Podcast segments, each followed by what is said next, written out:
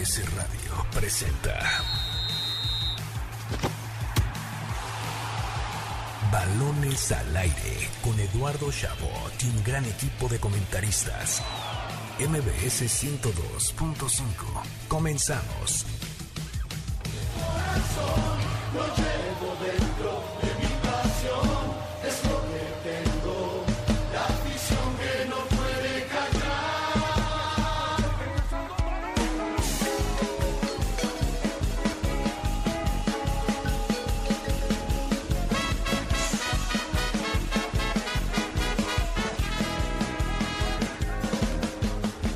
Arrancamos balones al aire en este sábado, sábado 27 de marzo del año 2021. Gracias por sintonizarnos aquí en MBS 102.5 de FM. Yo soy Eduardo Chabot y me acompañan como cada sábado para platicar, para disfrutar del deporte. Carlos Alberto Pérez y Nicolás Schiller. Carlos Alberto, la selección nos dejó un sabor amargo el día de hoy ante Gales. Hola, ¿qué tal Eduardo? Nicolás, a todo el auditorio que hoy nos escucha, un saludo especial a Héctor que también nos está escuchando.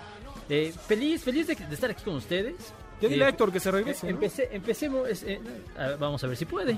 Pero no, eh, empecé muy feliz el día porque hoy debutó Checo Pérez.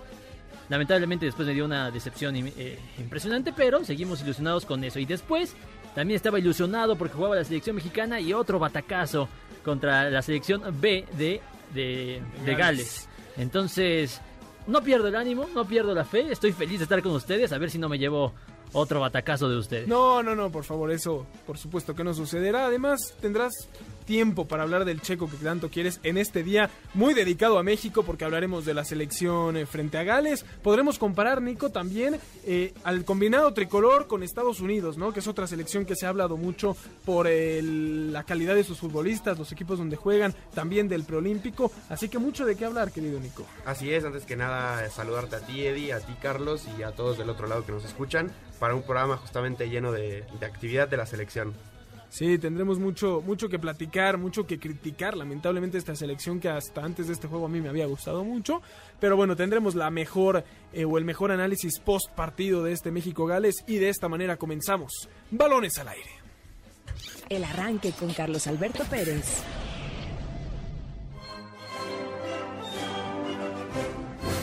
Arrancó primera fecha FIFA del 2021 para México. El equipo del Tata Martino cayó por segunda vez en su mandato y cortó la racha de 10 juegos consecutivos sin derrota desde aquel 4-0 contra Argentina. La selección mexicana perdió 1-0 contra Gales en la ciudad de Cardiff con un gol anotado por Kiefer Moore al minuto 11. Buscando la llegada de Williams del servicio, tiro. ¡Gol Descuido de la defensa y llega Moore, Kiefer Moore. Orbelín la toca así para el Tecatito a buscar el desborde. Tiene el mano, mano, mano, mano. ¡Oh! Vació el impacto. ¡El choque! La sacó de milagro, Hennessy. De milagro. Orbelín le va a pegar. Apenas desviado. Apenas desviado el impacto de Orbelín Pineda, pero. El próximo partido del tricolor será este martes 30 de marzo ante la selección de Costa Rica.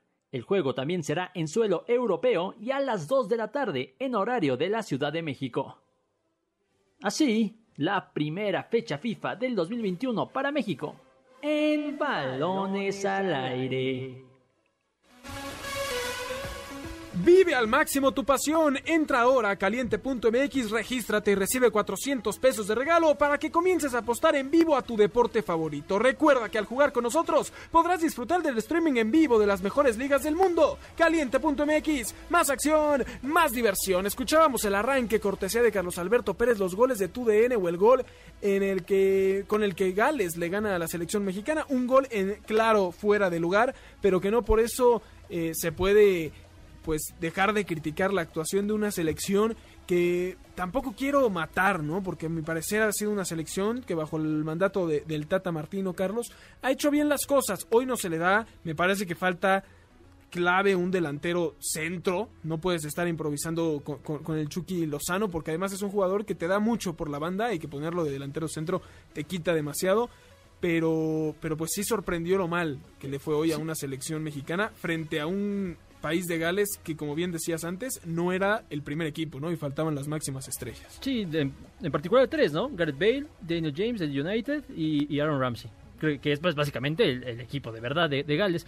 Pero bien, fíjate, yo no estoy de acuerdo en lo que dices de que de que no, tiene que jugar con el Chucky de extremo porque así lo sabemos. No, no, no. Para eso son estos partidos. Para, para, para saber que el Chucky Lozano no te va a funcionar como Ya delantero lo centro. sabías, ya lo sabías. No, pero por lo menos, Nico, por lo, menos lo intentaste. Mira, Nico, o sea, po- ponle yo- un orden, por favor. No, es que estoy de acuerdo con él. Yo creo que estos partidos eran, eran también para eso. También, ¿por qué metes a Pizarro? ¿Por qué metes a Jorge Sánchez? Jugadores que yo creo que en- ya en un partido por los puntos no tienen cabida en el primer equipo de la selección. Pero justamente creo que estos amistosos, donde realmente si pierdes o ganas, más allá del paladar negro de quien quiera ganar siempre, pues son para experimentar. Y yo creo que justamente... Oye, si, si ganábamos este y el de Costa Rica, podíamos ser cabeza de, de- de serie para el Mundial. Ahora Pero sí para el importan Mundial los faltan dos años. Uno. Dos años, un, bueno, año, un uno. año y ocho meses. Entonces, No me deprimas. Yo nada más quiero, quiero decir rápido, mencionar. Si podemos, puedo decir la alineación de volada. Era, Sí, empezó con. Memo Ochoa en el arco. Los laterales fueron Chaca, eh, Chaca Rodríguez con Jesús Gallardo, de derecha e izquierda. Los centrales fueron César Montes y Carlos Salcedo. Esta línea defensiva fue completamente de Liga MX. Después, eh, eh, el contención fue Edson Álvarez, Héctor Herrera y Andrés Guardado. Y en punta, arriba, fue Irving Lozano como delantero centro, que a mí me tiene, no decepcionado porque también no sabía qué esperar de él. Tecatito Corona por izquierda y Orbelín Pineda por derecha. Decídete, de- decídete bien si, ¿Para si vas a, a- a criticar a Irving Lozano o si lo vas a defender. Porque hoy yo amo al Chucky y es un jugadorazo, pero vimos lo que le hizo Alemania por la banda y sabemos lo que es con el Napoli por la banda. Meterlo de punta. Y no, lo, no critico al Tata, ¿eh? porque tampoco es que tuvieras otro. Se te lesionó Henry, se te lesionó Pulido, no está Raúl Jiménez. Me preocupa quién. Ahora que dabas la alineación, yo, yo les pregunto, ¿qué, qué jugador faltó? ¿Qué jugador de selección, de mundial faltó? ¿Qué- quién- ¿Cuáles son los elementos que nos, que nos faltan que Bueno. pudieran integrar una Copa del Mundo? Eh, Yo creo que el principal, y esperando Raúl que se recupere Raúl Jiménez, sí creo que es necesario a- a la- un, un hombre con más jerarquía en, en la saga. Para mí, Néstor Araujo es el, la- el defensa más en forma en, en toda Europa, eh, hablando de jugadores mexicanos. Porque decías de una defensa totalmente mexicana. ¿Cómo harías una defensa que no fuera de, de- de Liga MX, evidentemente, cuando digo mexicana, pero meter a Laines como lateral? No, no, no. La, la forma, si, si quieres meter a puros europeos, sería Gerardo Arteaga como lateral izquierdo, que no estoy de acuerdo. Sí, Sí. creo que puede rendir mejor ahí Jesús Gallardo, pero por decir, por respondiendo a tu pregunta. Claro. Y los centrales, Héctor Moreno, mundialista, dos veces mundialista, y Néstor que Araujo. no es Que europeo. realmente ya. el, el- el único que desentonó, a mi parecer, fue Salcedo. Yo creo que tuvo dos errores claves. Si bien el gol es en, nace de una jugada en fuera de lugar, él deja ir la marca de- del jugador de Gales que termina metiendo el gol. No, y tiene un partido Y- malísimo. Y el tuvo un partido muy malo. En, en el segundo tiempo también regala una pelota que termina en un desborde y que Gales Claro. de milagro no termina anotando el segundo gol. Pero yo creo que Gallardo para mí es titularazo en selección por- con la lateral. Montes, pues yo creo que se lo tendrá que ganar. Si no, coincido en que Moreno pod- podría o debería, O no sé, este, ser el, el central. Pero yo no vi tan mal la, defensa de México hoy, la verdad. Fuera de los errores de Salcedo. A mí me preocupa en serio pensar quién faltó. Porque yo decía, eh, incluso en, el delantero centro, ¿no? No está Raúl. ¿Te pasa? ¿Cuántas veces no vamos a poder contar con Raúl? ¿Quién es tu delantero centro? Hace unas semanas, y voy a, voy a- a recuperar mi prestigio, había dicho aquí Alexis Canelo y me dijiste es argentino. Alexis Canelo tiene nacionalidad mexicana. Ya sé que no es el jugadorazo que estamos esperando para ser el delantero de la selección. Estoy pensando más que nada en quién podría ser el reemplazo natural hoy. ¿Quién pudo haber sido el delantero hoy? Delantero mexicano que pudiera haber estado hoy, nominal, como, como Me, punta. me- me sorprende que no lo digas y por favor dilo, lo hablamos fuera del aire. Si dicen Nicolás, Funes Mori- Nicolás Schiller, por favor dilo. Funes Mori. No, ¿cómo? O sea, si vas a, Ah, no, no, no, no, no, si yo- vas yo- a nominar a Canelo, ¿cómo no metes a Pero a Canelo ya tiene la nacionalidad. Claro, claro. No, pero Funes Mori, según yo, ya también ya, ya la tiene. Yo- Pero yo no estoy resuelta. seguro si Funes Mori puede jugar con la selección mexicana. A partir de la nueva modificación en las reglas FIFA para ese tipo de Sí, seleccionados ya va a poder, todavía no tiene nacionalidad mexicana, pero sí lo va a poder hacer en un futuro. ¿Y Pero quién pensabas tú? yo, yo no quiero pedir una disculpa al auditorio, no pensé que Nico Schiller iba a decir eh, Funes Mori, yo iba a decir Santiago Ormeño. Pero es lo mismo, ¿no? Porque estamos viendo si prefiere con Perú o si prefiere con México. No, ¿no? él está esperando a que alguien lo llame, el problema es que nadie lo llama.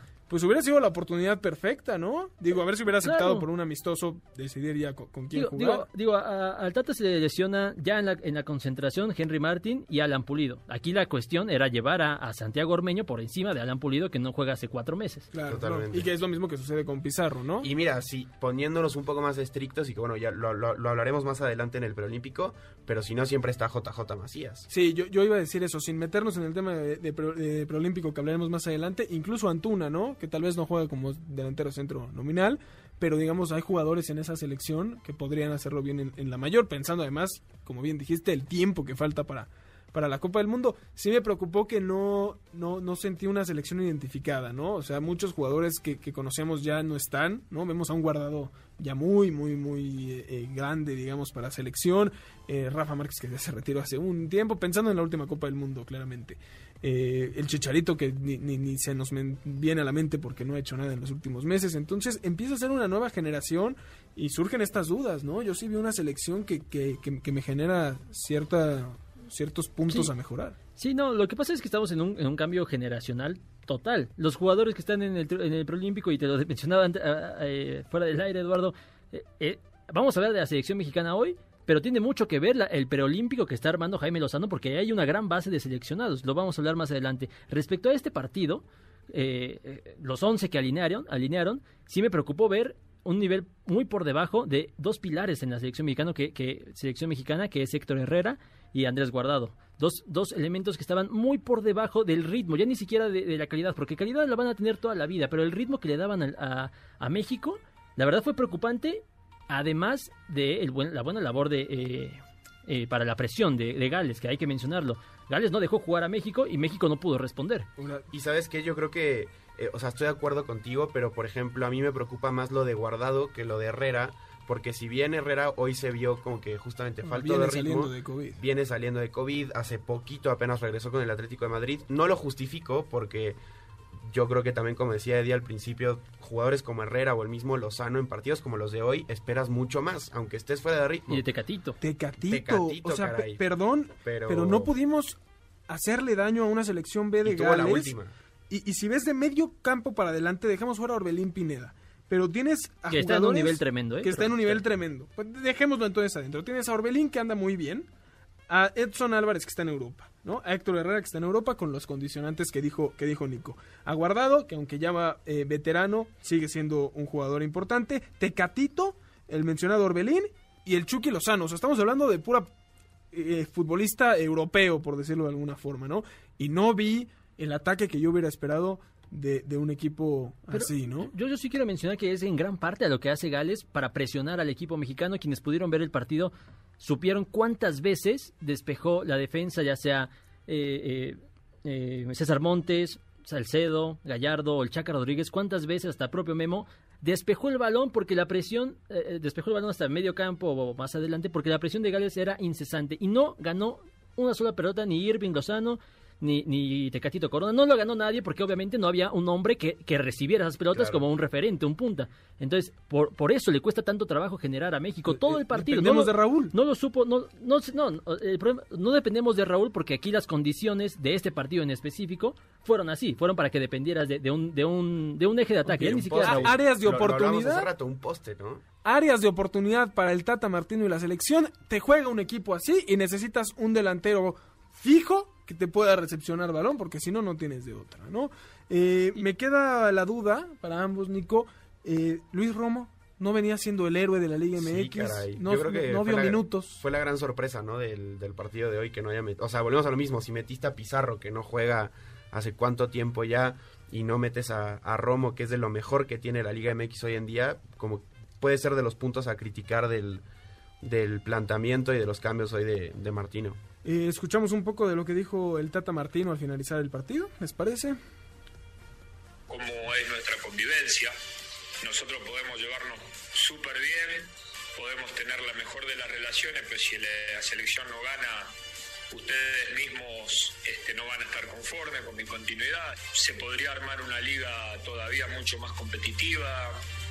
Eh, si tuviera, no, he, no he profundizado sobre el tema, pero si tuviera que dar una opinión rápida, me imagino que, que sería positiva, que me parece una, una linda posibilidad.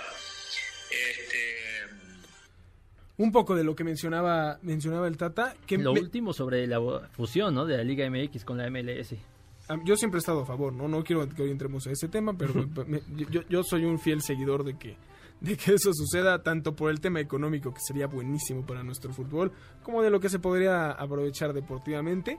Eh, pero más que nada, ¿cómo habla de su continuidad? O sea, estamos hablando de un técnico que ha hecho las cosas de manera maravillosa con México. O sea, se le podrán criticar muchas cosas, pero no, no, o sea, estamos hablando de su peor partido, un 1-0 contra Gales, un Amistoso. ¿no? O sea, todo lo demás lo ha ganado. Y la verdad no es que Gales te, no, no es que Gales te haya generado mil oportunidades Para y nada. que Memo fue figura para nada. La verdad es que Gales se encuentra de alguna forma con, con el gol. No es que haya tenido opciones claras. No, no es un buen partido, perdón, Carlos, no, no es un buen partido de México y las estadísticas se verán engañosas, pero también te dicen otras cosas, ¿no? México tuvo posesión del 76% contra 24 de Gales, 629 pases contra 200 de- de- del equipo europeo, ¿no? Más Ya se- remates a gol.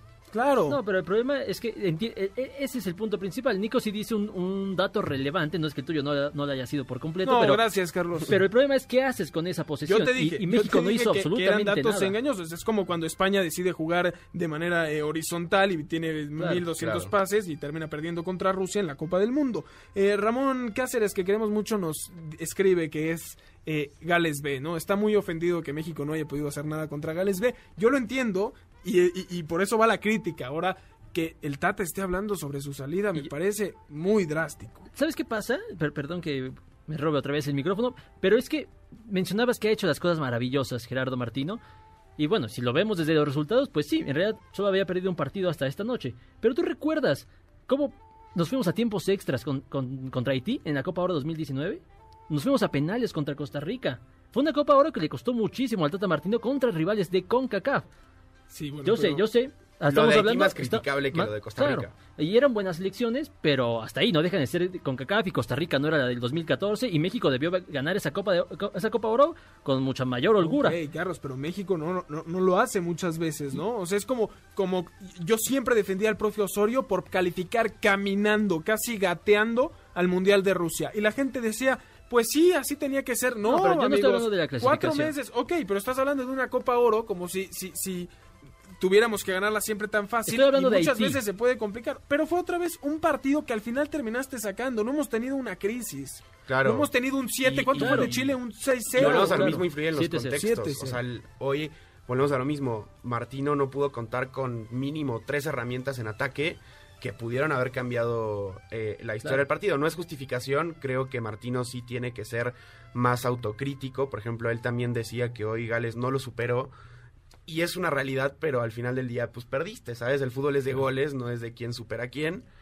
Y, pero yo creo que, que sí está siendo un poco drástico en hablar de su continuidad, sobre todo por el partido que era. O sea, es un amistoso, no, no es para andar volviendo. Así como si hubiera goleado, ¿eh? O sea, hubiera estado también mal decir si hoy México ganaba 4 a 0, decir esta selección vuela. Y si hay un técnico que ha sabido mantener el orden, eh, eh, digamos, de lo que sucede extra cancha, ha sido el Tata, ¿eh? Porque cuando se ha hablado de los problemas de, de- de comercialización, de que el, el entrenador haga comerciales o demás, no lo hace. Con la prensa tiene buen trato, algo que a Osorio le costaba mucho y que por eso le tiraron. O sea, el Tata es un personaje que no es protagonista y es lo que se busca. Se, se le nota su experiencia en la selección Claro. de Paraguay y en la selección de Argentina y hasta en el Fútbol Club Barcelona. Se siente, se, se sabe eh, con esta experiencia y por eso da la sensación de tranquilidad. Y que no se malentienda, yo no quiero que se vaya Tata o yo no estoy diciendo que haya tenido una mala gestión. Simplemente siento que las cosas, a pesar de que son positivas, no son tan buenas como, como parecía hasta antes de este partido. Decía Jack Spassi, o se gana o se aprende, ¿no? Y me parece que este partido debe de servirle a México para aprender Claro. mucho,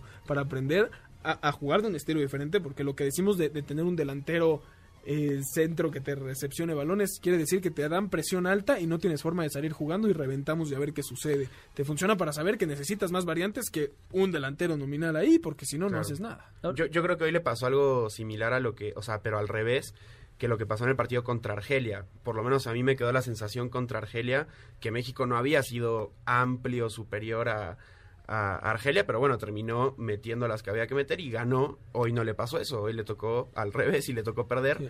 Pero es parte de lo que dice Carlos, ¿no? O sea, la- esta gestión de Martino no ha sido ni maravillosa ni trágica como para andar pensando en un, una destitución o Está en algo- proceso, o algo está en un proceso tal Exacto. cual. Yo lo que quiero dejar claro es la crítica existe y es dura porque el resultado de hoy es malo.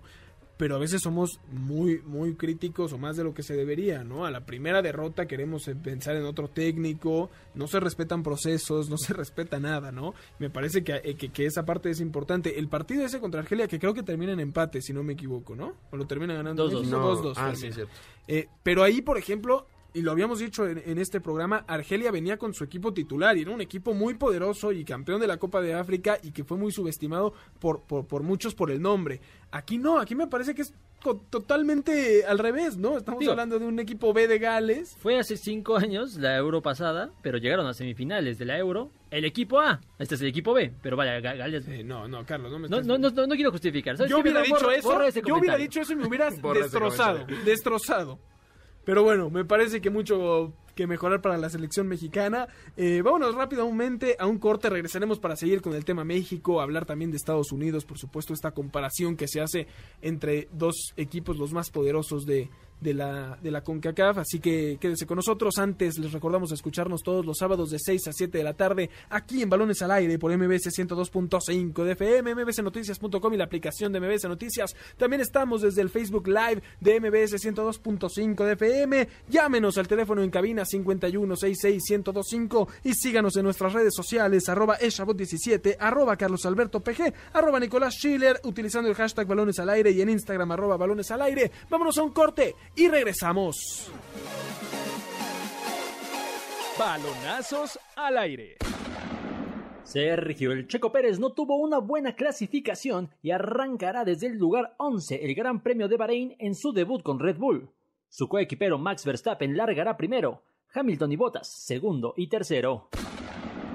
Las selecciones de fútbol de Noruega, Alemania, Holanda y Dinamarca protestaron abiertamente contra la organización del Mundial de Qatar 2022 debido a la falta de atención por la violación de los derechos humanos en el país del Medio Oriente. La silbante francesa Stephanie Frappart vuelve a hacer historia y se convierte en la primera mujer en dirigir un partido de eliminatoria mundialista. Estuvo al mando del juego entre Países Bajos y Letonia. Eddie Hearn, director general de Matchroom Sport, dio a conocer que la pelea entre Canelo Álvarez y Billy Joe Sanders rompió el récord de preventa con 40.000 boletos vendidos. La pelea será en el Estadio de los Vaqueros de Dallas el próximo 8 de mayo y se espera un aforo de 60.000 aficionados. Yo soy Carlos Alberto Pérez y ya regresamos a Balones al Aire. Estás escuchando Balones al Aire. En un momento regresamos. MBS 102.5. Continuamos. Estás escuchando Balones al Aire. MBS 102.5. Estamos de vuelta en Balones al Aire por MBS 102.5 de FM. Yo soy Eduardo Chabot. Me acompañan como cada sábado Carlos Alberto Pérez y Nicolás Schiller para continuar esta discusión de la selección, el partido ante Gales y el tema sobre la mesa que es la comparación con la selección de Estados Unidos. Una selección que a través de la historia, en la mayoría de los casos, siempre ha ido abajo de México en el segundo lugar de, de CONCACAF pero que trae un proyecto muy interesante y con muchos futbolistas ya en Europa y en equipos importantes. Y, y por mucho tiempo abajo de Costa Rica.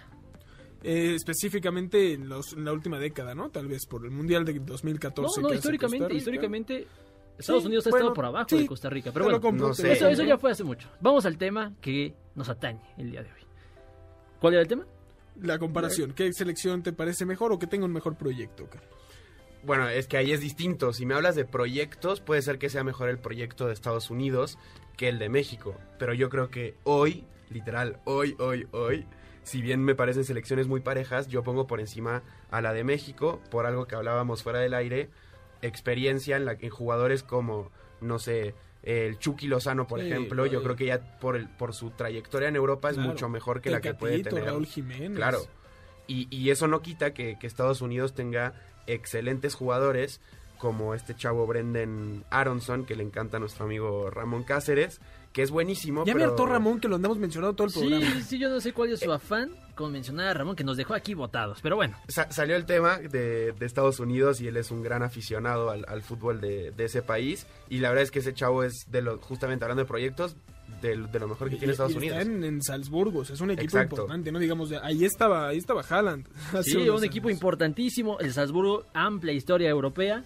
No, si vas a referirte a, jugadores de Estados Unidos Ya burlón. Bueno, vamos- Ya no, espera, burlón. déjame terminar. Con equipos en, en- No, no, tú eh, empezaste a interrumpir. con jugadores en equipos importantes. ¿De dónde salió a- Haaland? Sí, del Si, hace, si hace tres años hubiéramos hablado de Haaland, ¿te hubieras burlado así? hace tres años no conocías al, al- al Salzburg de, de- de- de ¿Cómo Austria. no voy a conocer Ni a Haaland. Nadie años? conocía a Haaland. ¿Saben qué? años. Que ustedes no conozcan sobre las máximas estrellas del fútbol europeo en potencia no es mi culpa. Yo sí sabía y eh, además es Red Bull, ¿no? Y, Sí, claro. el, el equipo. Y, y- y no hay mejor cantera o, o mejor marca que se esté encargando Proyecto. de generar proyectos que, la- que, que Red Bull. O sea, Sí, lo que viene siendo... eso no tiene que ver con que hayas dicho que, que el Salzburg es un equipo importante de Europa. Hoy sí lo es, yo creo. Y, y no, y y que no sé, y no sé, el Salzburg de A ver, Austria. Creo que se importante- están confundiendo con el Red No, Bull no, no, no, Leipzig, no. ¿eh? No, para no, nada. No, no, no, yo creo que es importante por el proyecto. O sea, ahí están jugadores Sí, sí, es cierto. que ya han destacado, como puede ser Pero no es un Haaland. equipo importante de Europa. Pero bueno, ese es otro tema, ese es otro tema. O sea, a lo que quieres llegar, y ahí, y ahí me parece que es importante Es que se es que la selección de Estados Unidos, para hablar de equipos importantes, tiene varias estrellas que juegan en equipos mucho mejores que el, Sal- que, que- que el Salzburgo. Importantes de verdad, nada más. Sí, sí. Como el Chelsea, el Borussia Dortmund, esos sí son equipos importantes. Barcelona. Manchester City. Barcelona City, oh, ni me vienes aquí a decir el Salzburg Bueno, de Austria. porque- Es que yo, yo creo que Nico empezó- malinterpretaste el importante. ¿no? Yo no hablo de un importante nivel importante Real Madrid. Ahora, hay, que entender, dejando al pobre Salzburgo en paz, eh, que, que- que Estados Unidos todo lo que es deporte lo sabe manejar muy bien en el tema negocio, ¿no? Y lo sabemos por lo que está haciendo con la MLS, porque Estados Unidos el deporte, la NBA, la MLB, todo, la NFL, funciona así. Y el gran negocio de Estados Unidos se llama Copa Mundial de la FIFA 2026. Este proyecto va encaminado al Mundial del 2026. Y todos estos jugadores de 20 años, 19, que están en equipos importantes de Europa, lo están porque les salieron baratísimos y porque se van a, a- a- a desarrollar en ese ambiente para ser mucho mejores. Un caso en México tal vez similar es el de Edson Álvarez, que logró irse muy joven, o el de Diego Lainez, Claro. que jóvenes van a poder desarrollarse en el fútbol europeo. Mira, ya lo vemos, creo que lo platicamos hace como un año y, No, coincidimos, co- coincidi- un- coincidimos en que el proyecto de Estados Unidos está enfocado a, a la Copa del Mundo 2026.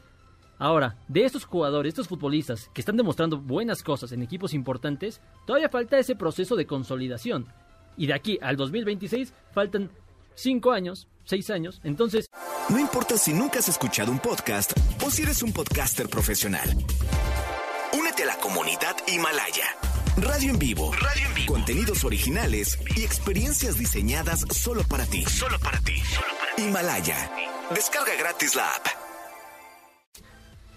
Vaya, estoy de acuerdo en, decir que sí un, me- un me- un mejor proyecto y entre más jugadores en Europa tengan más posibilidades van a ver de que tengan mejores jugadores, pero si nos vamos a los hechos, no han logrado nada hasta, hasta este momento y hoy por hoy México tiene jugadores con más experiencia que le pueden ganar un partido sin problema a la selección de Estados Unidos. ¿Estás de acuerdo conmigo? Es Sí, mejor claro, México. Claro, es mejor México. Muy posiblemente el siguiente gran enfrentamiento que van a tener estos dos sea en junio en la final de la Nations League de, de CONCACAF. Evidentemente tendrán que avanzar cada uno en su respectiva semifinal.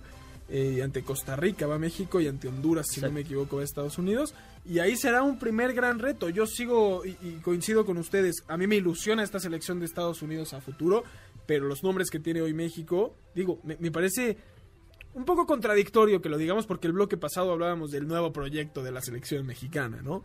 Eh, O sea, tú 2026, Estados Unidos lo pones en la final, casi. casi. no en la final, lo pongo por encima de México. Sí pongo a Estados Unidos como el favorito de CONCACAF para el Mundial. Híjole. Entiendo que lo 2026 diga, hoy. entiendo que lo diga, hay argumentos, pero Falta verlo en- insisto, en- en- tiene en que consolidarse ese proyecto. Sigue siendo un proyecto. Giovanni Reina ac- acaba de hacer una lesión, ¿no? Que es de los más destacados en Estados Unidos, brilla en el Borussia Dortmund, viene de una lesión y quién no te dice que a partir de ahí venga un, un- un estancamiento. Sí, sí, Entonces, sí. falta Pulisic. mucho para ese para ese momento. Pulisic, que sería tal vez el más veterano de las estrellas Claro. a futuro. Y sinceramente me parece, sí, claro, Pulisic, me parece irresponsable decir, no, es que Estados Unidos nos va a arrollar en, en cinco años porque ve dónde están sus jugadores de 18 años Pero en nadie este ha dicho momento". eso.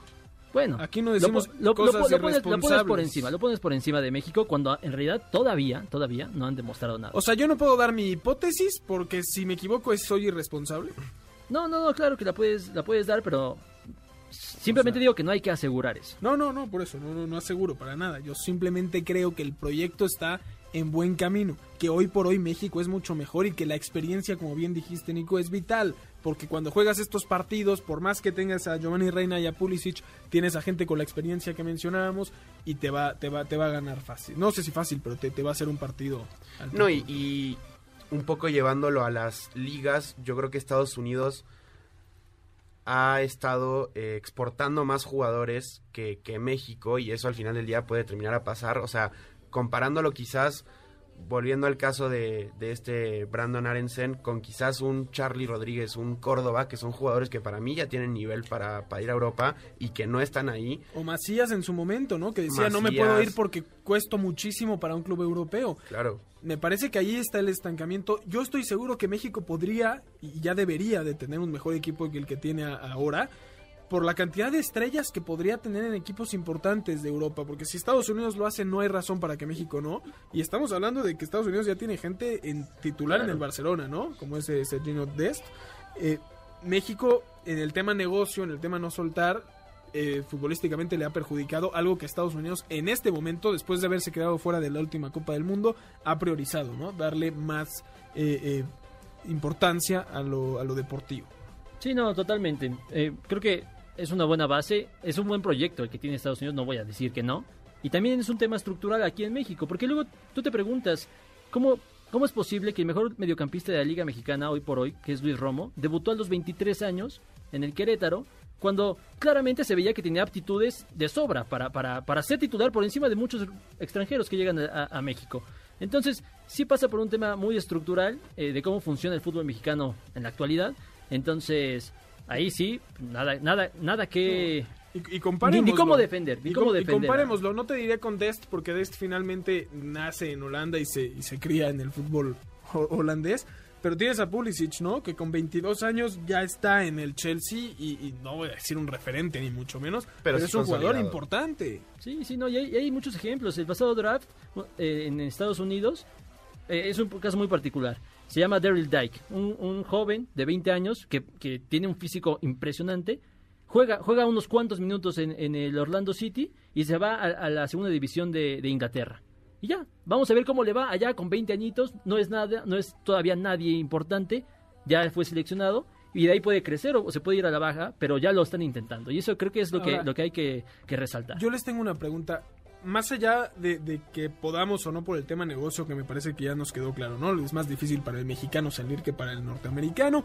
Eh, hay, hay- una menor capacidad de evolución. Lo digo porque vemos a Diego Laines, que se fue joven y, y que no ha podido tal vez llegar al Betis a ser un titular, no, no, no digamos pieza fundamental, pero, pero un lugar en la alineación inicial. Y, y los estadounidenses, o no todos, pero algunos de ellos, sí están No. pudiendo ganarse Sí, yo estoy de acuerdo. Yo creo que Laines ha tenido irregularidades dentro del Betis porque ha tenido partes donde justamente no dices como y Laines dónde está y de la nada eh, te hila cinco partidos Claro. donde es clave para un empate o victoria sobre la hora de- del Betis y ya nos volvemos todos locos con, con Laines. Pero sí estoy de acuerdo que comparando quizás en, en contextos con un Pulisic, con un Gio Reina, ejemplos de pues casi que de la edad, si no es que tienen la misma edad, eh, justamente cómo ellos pudieron consolidarse más quizás que, que en el caso de Laines y eso justamente como dices tú dejando de lado el verdadero problema que es el, el- la estructura de- del negocio. ¿no? Pero la verdad es que Laines lo hizo bien y eso es lo que deben hacer la mayoría de los jugadores mexicanos jóvenes. Irse Sí. con 18 años, 19 y ya después intentar buscarte un lugar. Porque está aprendiendo, está... Claro. Y al final de cuentas tiene 20 años, Pulisic tiene 22. Vaya, Y- y- son dos años de diferencia muy importantes y ojo que Laines está ya en el proceso Sí. de, de conseguir su pasaporte comunitario. Hace dos años yo creo que Pulisic ya estaba un paso adelante de lo que está ahorita En el Borussia ¿no? Eh, pero me parece que también hay, hay, hay un tema importante ahí con, con Estados Unidos que es eh, la cantidad de jugadores que, que manda, porque estamos hablando de los que sobresalieron, ¿no? O sea, los que están en selección. Y no hemos dicho más de Pulisic, o sea, nada más hemos No, dicho porque te puedo decir, Reina. porque si- sin hablar de equipos importantes, te puedo decir a Musa, que también está ahí, el portero que es Stephen, que está de, de- de banca en el Manchester City. O sea, si vamos jugador por jugador, todo- la mayoría están en Europa, no en equipos importantes, pero están ahí. ¿Cuántos no están ahí? O sea, lo que voy es, eh, México podríamos decir, suponiendo, yo creo que Laines dará el salto eventualmente, pero si no lo da, pues mandaste a un jugador o a dos, si contamos a- Edson Álvarez, jóvenes, a ver si, si, si daban el, el salto, eh, ¿no? eh, y, y ponen- Eric Aguirre, ¿no? El, el de Ajá, eh, claro. O sea, y a ver si, si, si sucede algo. Yo quiero creer que Estados Unidos tiene muchos más jugadores eh, ro- rondando por toda Europa y que hay unos que no dan el salto, como sucede con todo. Tal vez lo que nos falta es eso, exportar más, porque Claro, algunos claro, no pegarán. Lo, lo que mencionábamos, sí. Se necesita exportar a montones como lo hace Estados Unidos y algunos van a pegar. Claro. ¿Y, y qué sucede a nivel estructura Liga MX? O sea, en estructura me refiero, ¿por qué aquí no? ¿Qué tiene nuestro fútbol que no nos permite evolucionar como liga? El, el- el- o sea, evidentemente esta es una plática para mucho tiempo, ¿no? Podemos Claro. hablar del sistema donde clasifican 12 de 18, Yo- donde es la ley del mínimo esfuerzo. Eh, habría que también enfocarnos lo- en, en si no vamos a exportar porque son caros nuestros jugadores, mejoremos Yo, la liga. yo lo resumiría en lo siguiente. Cada quien ve por sus propios intereses. Y, y en México, desde las fuerzas básicas, el entrenador va a ver por sus propios intereses, el- eh, eh, eh, la institución va a ver por sus propios intereses, que son los económicos la mayoría de las veces, y no va a haber un- una ideología de hacer crecer el fútbol mexicano. Si cada quien ve al interior sus propios intereses, al final acaba, sí, acaba todo roto. ¿Y crees que en- en las no, raíces no nos vayamos muy lejos. Hasta hace unos meses había salido la investigación del cártel del gol y de cómo entre directores técnicos jalaban a ciertos jugadores y que siempre era el mismo círculo. Pues eso también para afuera o, o quizás mismo dentro del fútbol mexicano hay que ver cómo le venden los jugadores a Chivas en cantidades de locura. Que eso ya después, si lo quieres vender al, al, al extranjero, pues obviamente Chivas va a querer quizás recuperar. Porque, a ver, yo creo que si quizás tienes que de- desde afuera ver un jugador mexicano, o sea, pues lo lógico quizás sería ver a Chivas, ¿no? Que es el equipo de puros todos. Y, y Chivas obviamente va a querer recuperar parte de la inversión que hizo por estos jugadores. Y si le sigues inflando el precio como se ha hecho con jugadores como Irán Mier o jugadores así que, o sea, ¿sabes? Pues también va a ser muchísimo más Incluso. Macías, o sea, Macías, perdón, si Macías no se va, es muy joven todavía. Pizarro en su momento. Pizarro le pasó, se le fue el tren. ¿Por qué? Porque costaba más de lo que un eh, club europeo iba a, a- a- a invertir por una estrella mexicana con la edad que tenía, ¿no? Bueno, por ejemplo, volviendo al tema Pizarro, ¿por qué, qué, va a pasar con él estando en el Inter Miami? Supuestamente se fue bajo la promesa de Beckham de sí, yo te voy a llevar a Europa y no sé qué. No, Pero- es completamente falso. Tiene 26 años, no, no creo que lo vendan ahorita y no lo va a vender el Inter de Miami por Estás 5 millones. Es que, es que no puede ser ¿Por qué le posible mienten a que- que- Pizarro? Que, él- no, él, él lo sabe, él sabe que no va a salir a ¿Qué es Europa que porque te molesta, ni siquiera Carlos? tiene el nivel. Pero Te no, veo muy enojado hoy. lo que me molesta es que haya gente que haya creído que o, o que haya gente que cree que por llegar a la MLS puedes ir a Europa cuando te traen cuando te compran por 10 millones de dólares. Es imposible. Si lo sacas de la cantera estoy estoy de acuerdo, es muy fácil. Pero si compras a un jugador por 10 millones, no lo vas a poder vender en dos. Así, llévatelo. no hay ¿Sabes qué problema. pasa? Claro, el- es lo que el- decía hace rato, ¿no? O el sea, tema el es tema de que- recuperar tu inversión. eh, eh, o sea, yo lo veo así.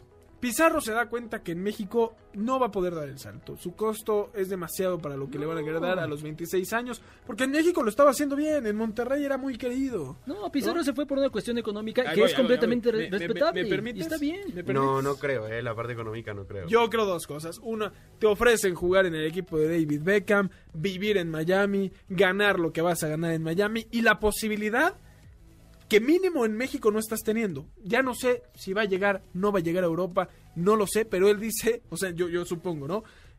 En México no lo estoy logrando por mi precio, me voy a ir a Estados Unidos donde mínimo a los que veo sí están pudiendo irse. Si lo hago bien, existe la posibilidad. Está viendo a puros chavitos, pero está bien. Yo, yo me acuerdo perfecto, llegando a Miami tuvo, hasta metió en un problema la directiva del Inter Miami con la de Monterrey, porque yo creo que su tercera declaración en el aeropuerto fue eso, fue me vine en gran parte porque Beckham en una videollamada me dijo yo te voy a llevar a Europa. Entonces, claro, como dice Eddie, el factor Miami al lado de Monterrey, pues yo creo que gana Miami. Épale, no, tampoco, tampoco. No, no, no, sin demeritar a mi hermoso Monterrey, pero eh, yo creo que sí se fue ¿No más se acaban por de meter a robar a la casa de Funes Mori? Mira, ¿Sabes? pasan todos. Mira, a Otzi lo, lo asaltaron afuera de su coche en Londres, pasan No, todos sí, lados. claro que pasa en todos lados. Y Estados Unidos tiene muchas, muchas, muchas carencias socio, socio- sociales. Sociales. Pero, pero bueno, nada más mencionaba. Me mencionaba que me acordé que. ¿Traes acá- algo con Funes Me acordé que acababan de. Mira, de- Empezó el programa y empezó. Mori. Delantero Funes Mori. No, pero. y no, luego no, dijo ahorita, ¿qué tienes con Funes Mori? No, ¿Te- no. ¿Lo quieres ver en selección? Yo creo que Yo sí, internamente claro. lo quieres ver como yo, le- delantero yo de la mencionaba, selección. yo le mencionaba a Nicolás Schiller que para mí poner a Funes Mori. Funes Mori está por encima de Henry Martín. Pero yo te voy a decir algo, relacionándolo con el tema de, de la comparación con Estados Unidos, que tal vez por el tema de Pino Dest no me convenga, pero nacion- o sea, naturalizar a, a Funes Mori es, es un mensaje claro de no tengo la calidad en mis propios jugadores. Tengo que estar buscando extranjeros que me hagan lo que no están pudiendo los míos, y eso te habla de un problema grave, un problema Yo, claro. Yo más bien lo veo, Martín lo ha de ver ah, de la siguiente forma. Ah, mira, ese jugador que es un crack, que la está rompiendo en su club, que es el máximo goleador histórico del Monterrey, No, puede ser todavía no, todavía no. O va a ser, o- bueno, quién sabe, pero bueno. Puede jugar con México y a mí me hace falta un delantero centro. Ah, pues lo voy a ocupar. ¿Qué, qué hay de malo en eso? No es como que, ay, es que No, no, no. tengo nadie No creo en, que esté en- mal. México y todos son malos, ¿no? No, creo que esté nada. mal, pero, pero, pero lo que se deja ver entre líneas es que no tienes a nadie mejor entonces.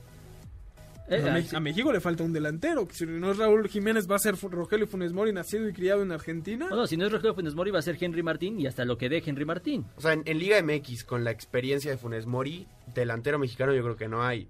Ya después podemos comparar, como lo hemos hecho, quizás calidad y podemos y momento, como lo hemos hecho con Ormeño y, y demás.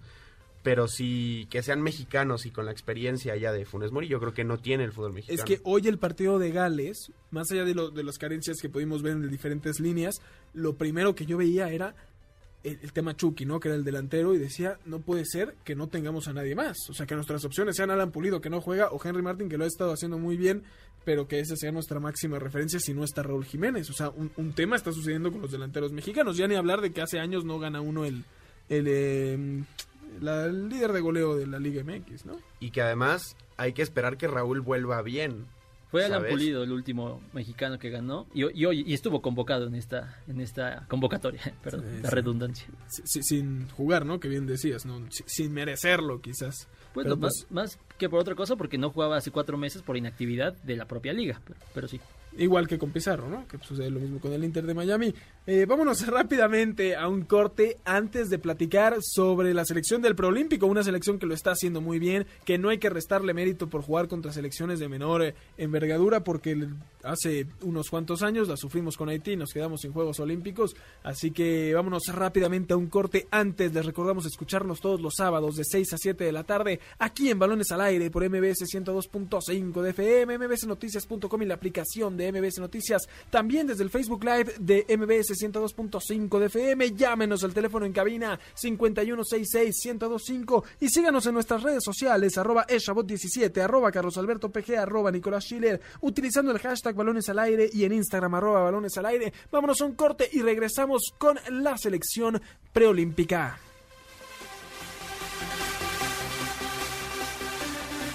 Un día como hoy con Eduardo Chabot. Un día como hoy, pero de 1986, nació en Gelsenkirchen, Alemania, un arquero que llegaría para ponerse en lo más alto de una lista de porteros de un país famoso por tener a varios de los mejores. El 27 de marzo de 1986 nació Manuel Neuer. Uno de los mejores arqueros capaces de anticiparse y jugar con el balón en los pies, además de aprovechar su altura de un metro y 93 centímetros para destacar aún más, Neuer puede presumir el ser ganador de una Copa del Mundo y una Euro Sub-21, además de un tercer lugar en Sudáfrica 2010, al igual que en dos Eurocopas. Futbolista notable con un cariño claro por su hogar, Neuer ha jugado toda su carrera en Alemania, primero como guardameta del Schalke 04, con quien ganó una Copa y Copa de la Liga, y tras cinco años de demostrar su alto nivel, llegando al Bayern Múnich donde ha conseguido levantar 18 títulos locales, además de dos Champions League, dos Mundiales de Clubes y dos Supercopas de Europa. Parte vital de la última generación dorada germana, Neuer ha defendido los colores de los teutones desde 2009, ganando el guante de oro en Brasil 2014 y hasta convertirse en el capitán de una de las mejores selecciones de la última década. Hoy, a 35 años del nacimiento de Manuel Neuer, recordamos la carrera de uno de los mejores guardametas de toda la historia, un futbolista simplemente ganador, aquel que tanto a nivel de clubes como con selección sabe lo que es tocar la gloria máxima. Estás escuchando Balones al aire. En un momento regresamos. MBS 102.5. Continuamos. Estás escuchando Balones al aire. MBS 102.5. ¿Sabías que? Con Nicolás Schiller.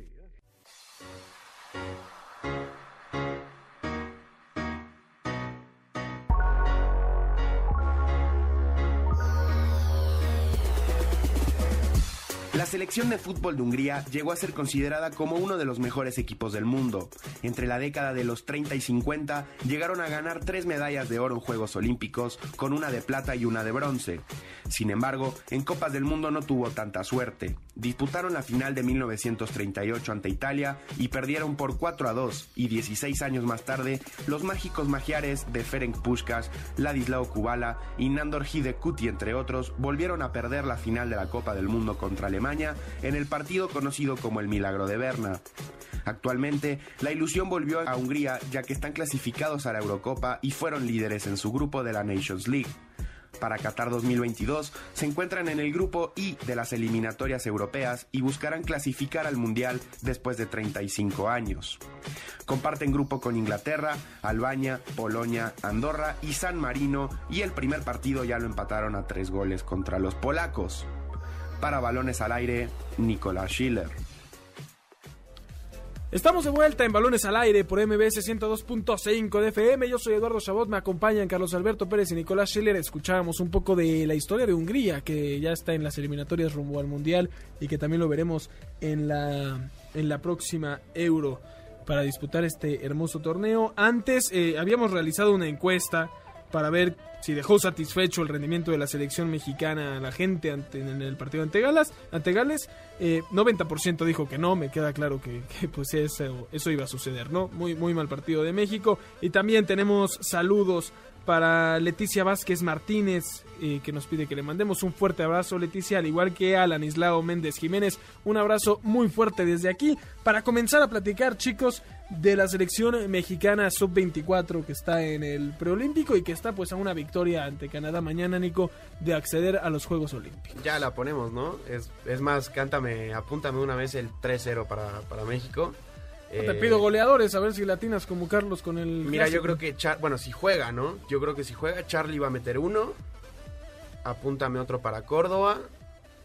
Y. ¿Por qué no? Antuna. Esos tres. Esos tres mañana harán que, que México pues se pase ante Canadá que a ver empató contra Haití y contra Honduras o sea para México no debería ser ningún problema que se dé este 3 a 0. Qué bueno que no tuvimos el programa antes del México-Haití de, de, 2007, ¿no? Porque hubiéramos quedado en ridículo. Aunque se, en ridículo. aunque se gana 5-1, ¿no? Pero... Sí, claro, claro. Eh, pues la verdad es que poco más que comentar respecto a ese partido. Coincido con Nicolás. Creo que México no debería de tener ningún problema, pero ninguno, en ganarle a Canadá. Sin embargo, bueno, la historia de México en el preolímpico no es la mejor, a pesar de que ha ganado siete veces ese torneo de las de las 14 que se ha disputado vaya, han habido algunos fracasos, algunas derrotas inesperadas y todo se puede dar. Sin embargo, el apoyo que tiene esta selección de Jaime Lozano por parte de todos los clubes y de Gerardo Martino hace que no solo sea una obligación ganar, sino que sea una obligación golear todos los partidos. Eh, ojo con el grito, ¿no? Ahí del de, famoso grito. Yo personalmente me parece un poco exagerada la medida porque no me parece que la, la razón del grito tenga eh, la, la, lo que la FIFA cree que, que, que, se refiere, pero entiendo que finalmente es algo que no puede suceder, ¿no?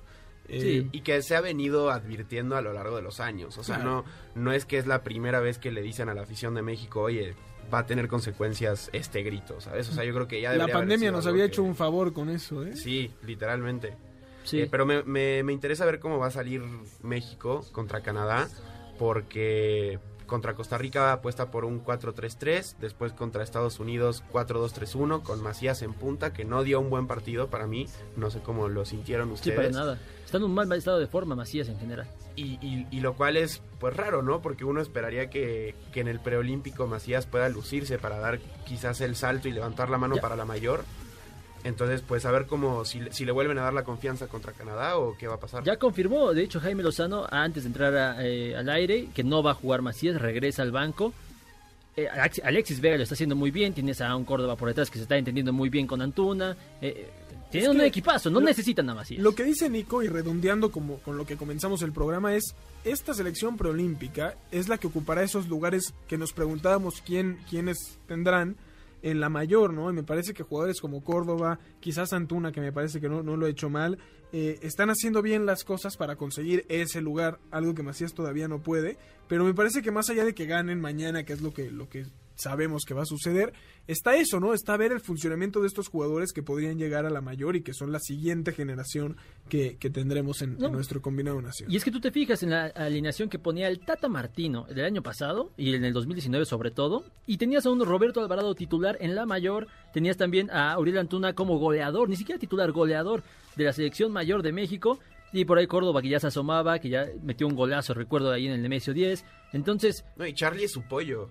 claro, claro, y Charlie Rodríguez, que, que, que es un crack, o sea, no es como que sea su pollo, que sea su consentido, es un crack. Carlos, antes de irnos, perdón que te corte así de, de- de tajo, pero no quiero que nos despidamos sin que nos digas algo del Checo, porque te vi que iniciaste el programa muy intenso con el Checo, que, que comienza mañana actividad. El mensaje te lo mandé ayer antes de la decepción de- del día de, de hoy, pero bueno, para la gente que le gusta el automovilismo, voy a luchar por aquí que se hable, aunque sea dos minutos de Fórmula 1, va a O sea, estás arrancar. enojado porque no te di el Mañana, domingo, debuta Sergio El Checo Pérez con la escudería Red Bull, la temporada más importante no solo para México, sino para toda Latinoamérica desde el 2008 por lo menos, para, para ver si Checo tiene posibilidades de, de quedar en el top 3 de campeones del mundo en la Fórmula 1. Es un, sería un hecho histórico y yo voy a intentar aquí recordárselos semana a semana porque algo van a aprender de Fórmula 1 y los que sepan se van a divertir con eso. Me parece, me parece, te, te- Yo te- le te lo permito, órale. Ya estás, Carlos Alberto Pérez, muchísimas gracias. A ti Eduardo por la oportunidad, eh, Nicolás, a todo el auditorio, gracias por escucharnos. Nicolás Schiller, un placer como siempre, muchas gracias. Muchas gracias, Eduardo, Carlos,